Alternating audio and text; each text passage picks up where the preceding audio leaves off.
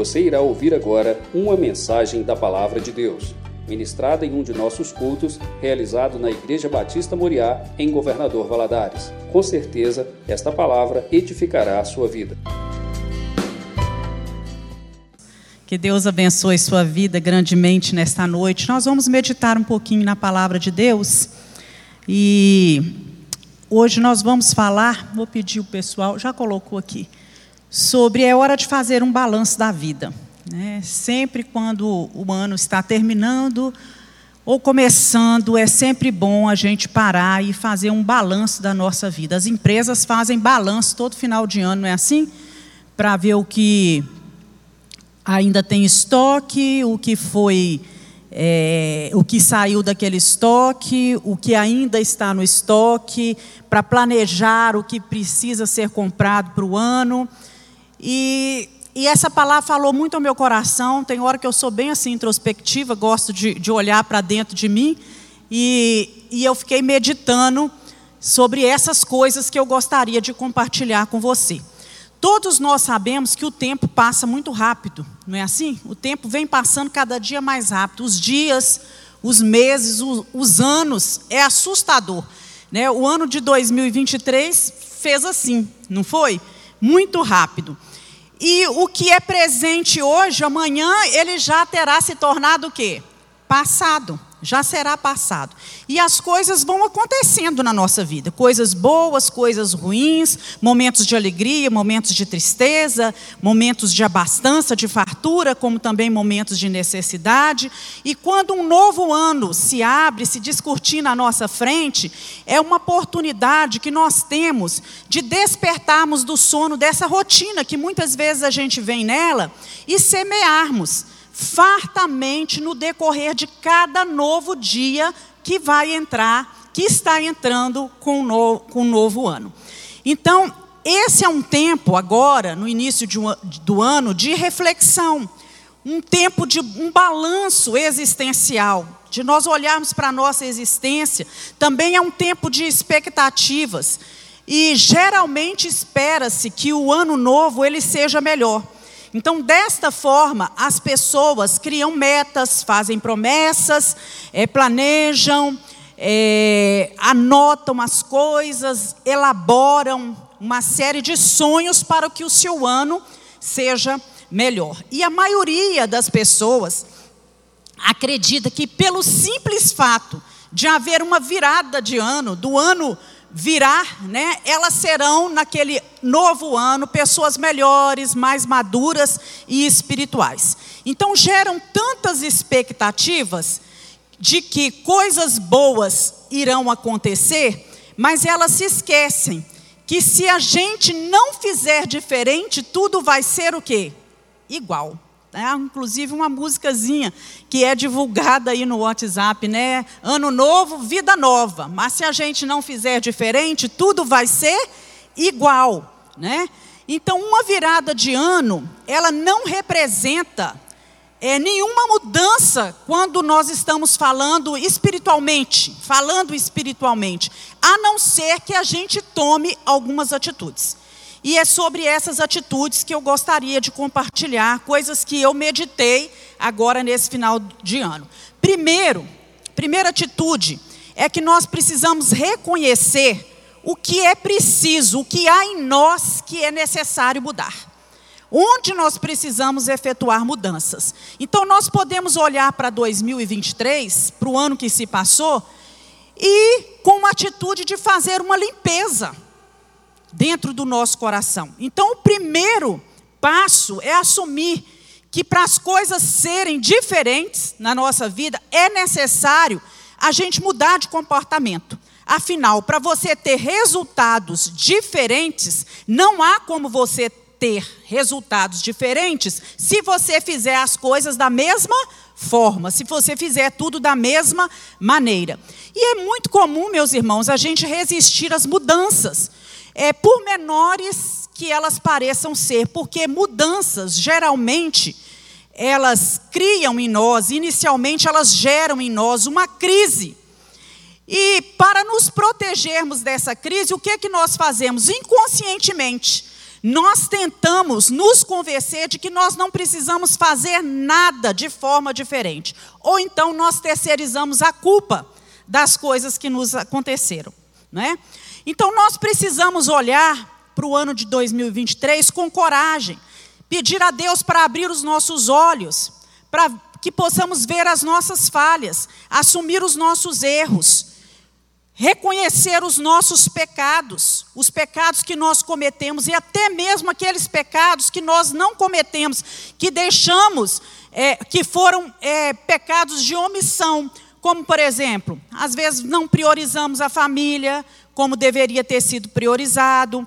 É, poderia muitas vezes dizer, ah, eu poderia ter amado mais a minha esposa, eu poderia ter dedicado mais tempo aos meus filhos, eu poderia ter sido mais generoso, eu poderia ter ouvido mais, me dedicado mais a tal atividade, ou ter valorizado mais as pessoas que caminham comigo, eu poderia ter sido mais correto nos meus negócios. E aí vem uma infinidade de coisas que nós ou fizemos que desagradaram a Deus, que entristeceram a Deus e entristeceram a nós mesmos ou outras pessoas, ou então alguns pecados que foram por omissão nossa, né? E pecado precisa ser confessado. É necessário pedir perdão humildemente ao Senhor e mudar de atitude. E essa limpeza que nós precisamos fazer também, para reconhecer o que precisa ser mudado, ela também ela é uma higiene emocional, porque nós precisamos abrir mão das mágoas, das lembranças ruins, liberar perdão para que ocorra uma libertação espiritual em nós. Às vezes nós ficamos agarrados às coisas, ficamos agarrados às mágoas, a, a, a atitudes ruins, a um emocional é, é, que não produz muita coisa boa em nós, porque nós precisamos liberar perdão e pedir a Deus que nos liberte espiritualmente. Então nós precisamos deixar as vaidades para trás, pedir ao Senhor que a vanglória fique para trás, que todo tipo de pecado, seja mentira, seja preguiça, que a gente possa enterrar muitas vezes os apegos às criaturas, né, as pessoas, às vezes nos apegamos demais a determinadas pessoas, a determinadas situações, nos apegamos a, a certos prazeres pecaminosos, precisamos renunciar à ira, à inveja, à glutonaria e uma série de coisas que precisam ser consertadas na nossa vida. Então nós precisamos sentar, fazer um balanço disso, avaliar e consertar. Não é? Administrativamente falando, a gente sempre tem que rever o que não deu certo, mudar de atitude, fazer de novo e se empenhar para que aquilo ocorra. Então, nós podemos ver o exemplo na Bíblia de Neemias. Você se lembra da história de Neemias, né? Quando é narrado lá no livro de Neemias, que ele tomou conhecimento da situação em que o povo de Deus estava vivendo em Jerusalém, uma vida caótica né, uma vida de desprezo. A cidade estava destruída, eles estavam dispersos pelas cidades vizinhas, e quando ele soube disso, ele não ficou parado. A palavra de Deus diz que ele é, chorou, não é? Que ele teve um tempo de pranto, um tempo de lamentação, mas que logo depois ele começa a orar a Deus e pedir a Deus é, que dê a ele direção, e a primeira coisa que ele faz é arrepender dos seus pecados e dos pecados que o povo tinha cometido. Isso é a primeira coisa que ele faz, é confissão de pecados. E ele toma a iniciativa de comunicar a situação ao rei e consegue então permissão e recursos para ir até Jerusalém para poder efetuar as mudanças, resolver os problemas na vida daquela daquela nação. Então Deus se agrada daqueles que consertam as coisas erradas na sua própria vida. Deus se agrada daqueles que se dispõem a ajudar os outros em determinadas situações. E muitas vezes nós nos perguntamos, mas como que nós vamos saber discernir entre o que é certo, o que é certo e aquilo que é errado? Entre aquilo que eu devo fazer e o que não devo fazer, aquilo que desagrada a Deus e aquilo que não desagrada. Como saberemos como agir né, em determinada situação? Lá no Salmo 119, versículo 9, nos diz o seguinte: Como um jovem conservará puro o seu caminho? Observando segundo a tua palavra. Então, nós precisamos analisar a nossa, a nossa conduta, a nossa vida, e compará-la com, com a palavra de Deus, para que nós possamos nos corrigir. Corrigir as nossas atitudes, o nosso comportamento. Então, a vida consiste num ciclo. Examina, né? examina a si mesmo. Compara com a palavra e corrige. Examina, compara com a palavra corrige. E assim a gente vai crescendo. É isso que Deus quer de nós. A segunda atitude que me veio à mente é que nós precisamos trazer à memória aquilo que nos dá esperança. Isso está lá em Lamentações, capítulo 3, versículo 21, onde o autor diz, né, Jeremias diz: Quero trazer à memória aquilo que me dá esperança. Então você vai olhar também para 2023 e ser grato por tudo que você alcançou por todas as coisas que Deus fez por você. Então, nessa avaliação, nós devemos focar nas bênçãos que nós recebemos de Deus. Então, olhe para trás e veja como que você foi abençoado. Quanta coisa boa você recebeu das mãos do Senhor, apesar das suas falhas, dos seus erros, dos seus pecados, das suas omissões, Deus abençoou a sua vida. Quantos livramentos nós presenciamos, nós vivenciamos, nós vimos com os nossos olhos, mas quantos livramentos nós não chegamos a ver, porque eles ocorreram no mundo espiritual. Quantas vitórias, quantos resultados não é, foram alcançadas, quantas conquistas realizadas. Então, quando nós focamos naquilo que foi realizado, nas bênçãos recebidas, o que acontece? Nós tomamos ânimo e forças para prosseguir. Então, traga à memória aquilo que pode lhe dar esperança. Terceiro, muito fácil. Anota aí, né? Eu ainda fiz assim para mim, anota aí. Jesus sempre está ao seu lado. Você pode dizer isso? Jesus sempre está ao meu lado. Então escreve onde você possa ver, para que você não se esqueça disso em nenhum dia desse novo ano que se inicia. Registra isso na sua memória, registra isso nas tábuas do seu coração.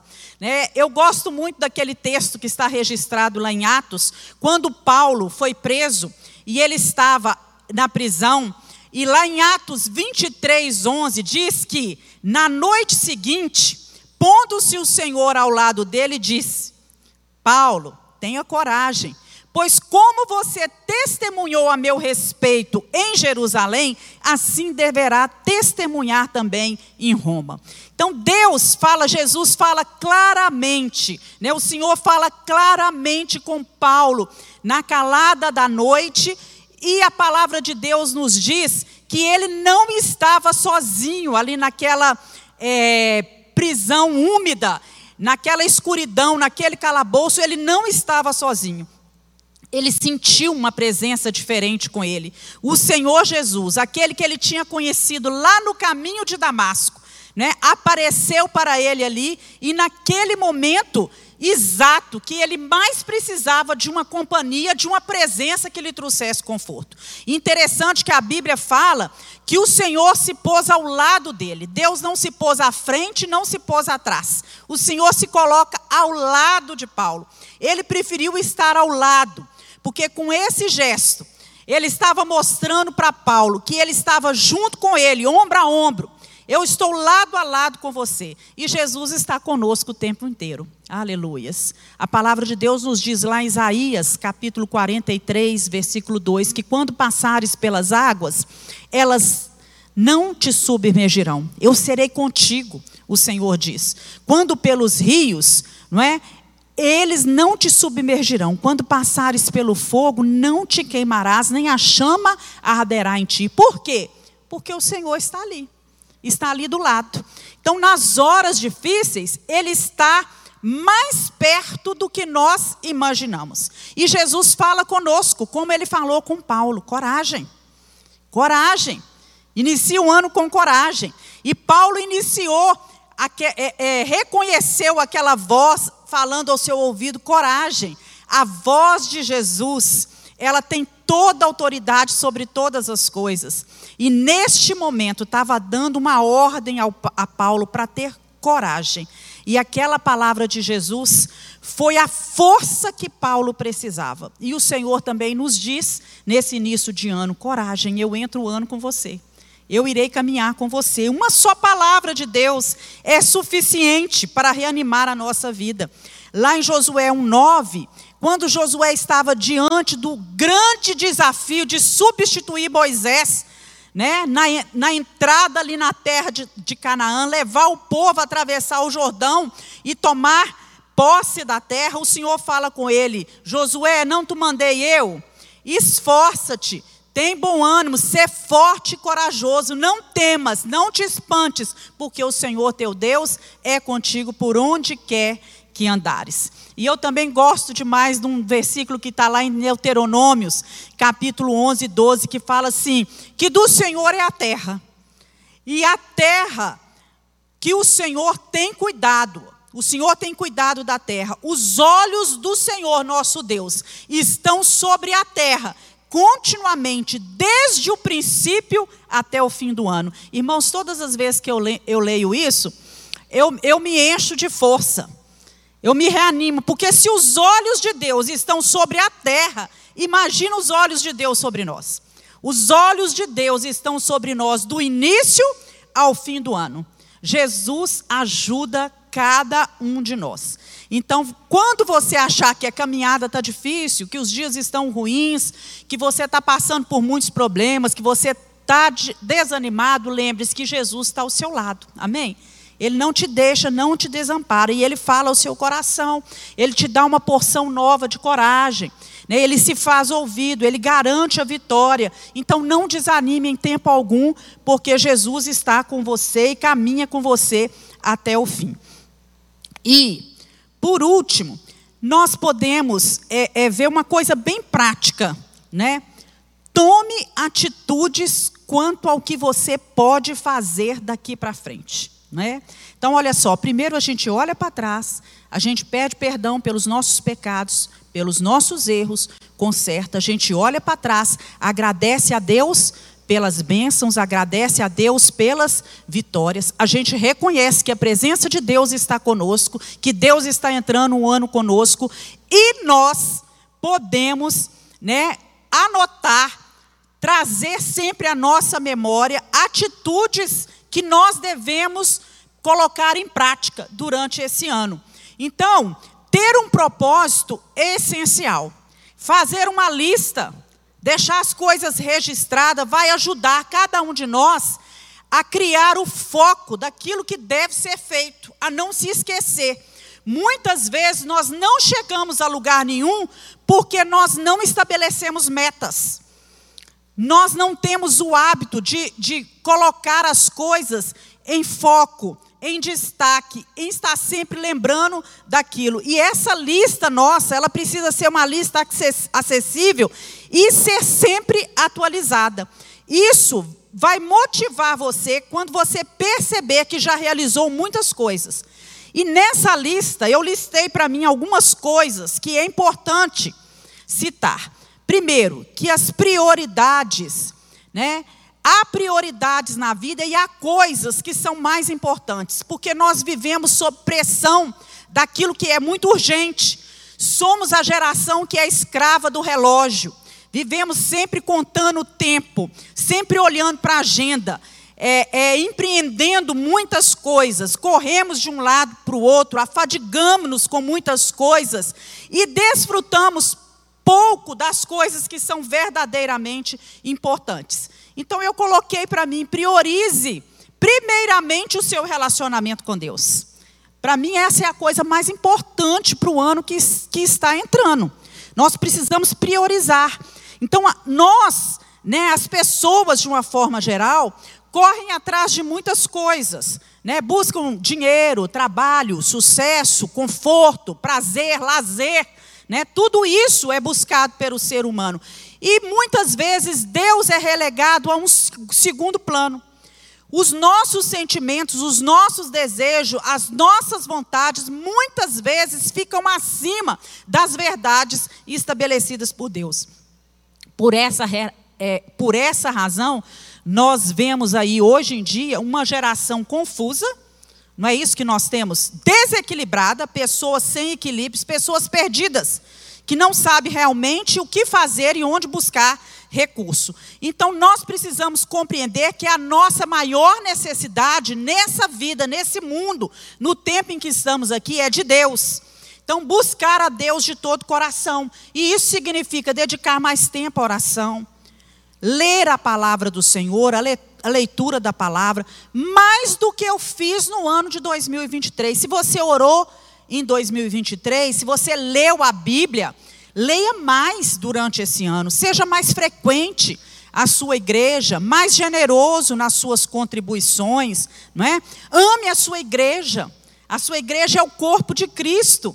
Então nós precisamos estar envolvidos, comprometidos em sustentar a igreja, não é só com dízimos e ofertas, não, mas com a nossa presença, com o nosso testemunho, com as nossas orações, com os nossos dons, com os nossos talentos. Na igreja há um ministério, há trabalho para todas as pessoas, para todos os membros, todos são úteis e são necessários. Então nós precisamos priorizar também a nossa igreja, amar a nossa igreja não é participar assiduamente, pontualmente das atividades da igreja e também priorizar o relacionamento com a nossa família. Depois de Deus, a nossa família é em primeiro lugar. Nenhum sucesso, né, vai compensa o fracasso da nossa família. A nossa família é o nosso bem maior, o nosso maior tesouro.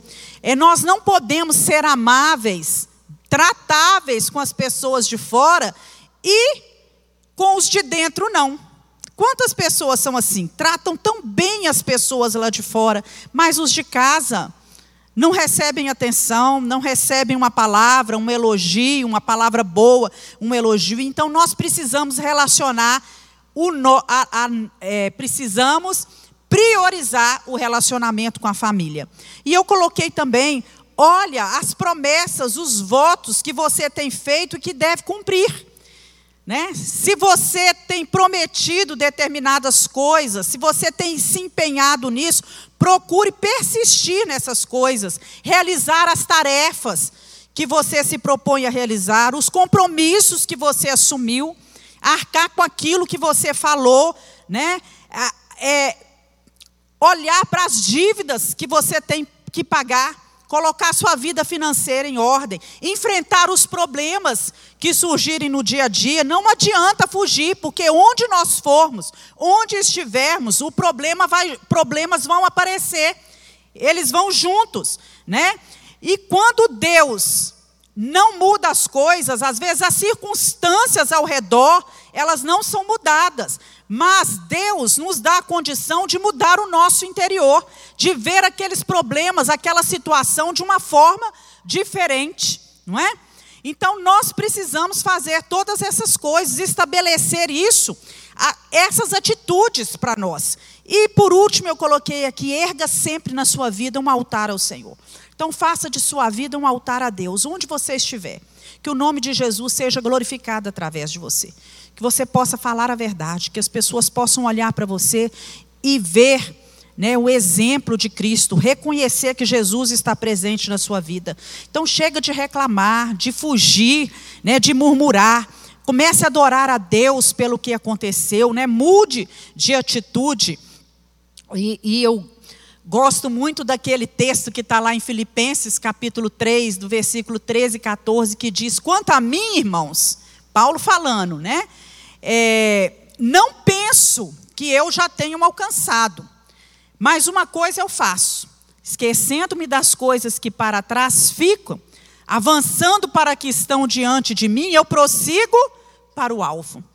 Prossigo, eu ando para frente, a fim de ganhar o prêmio do chamado celestial de Deus em Cristo Jesus. Então está aí, né, o segredo, algumas coisas que precisam ser feitas, não é? Esquecer as coisas que ficaram para trás. Você já pediu perdão?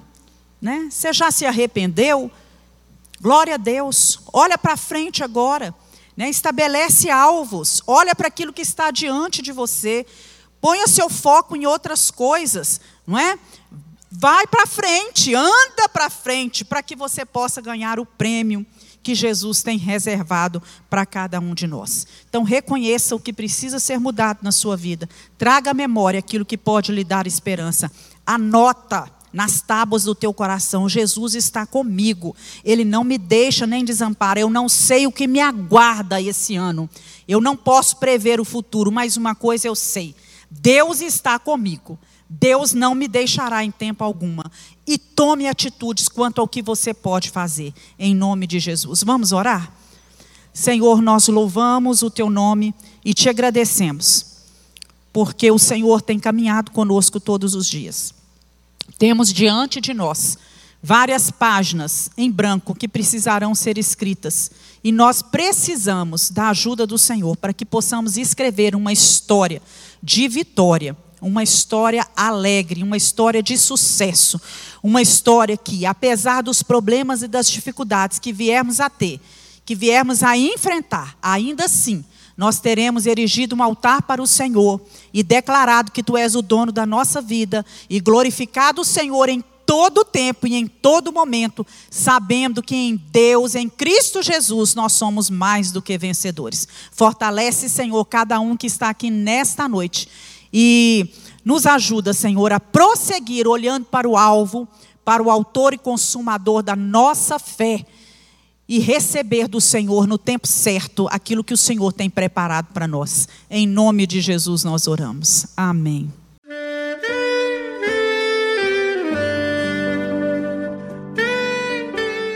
Querido amigo, Deus se interessa por você. Ele conhece as circunstâncias atuais da sua vida não hesite em buscá-lo.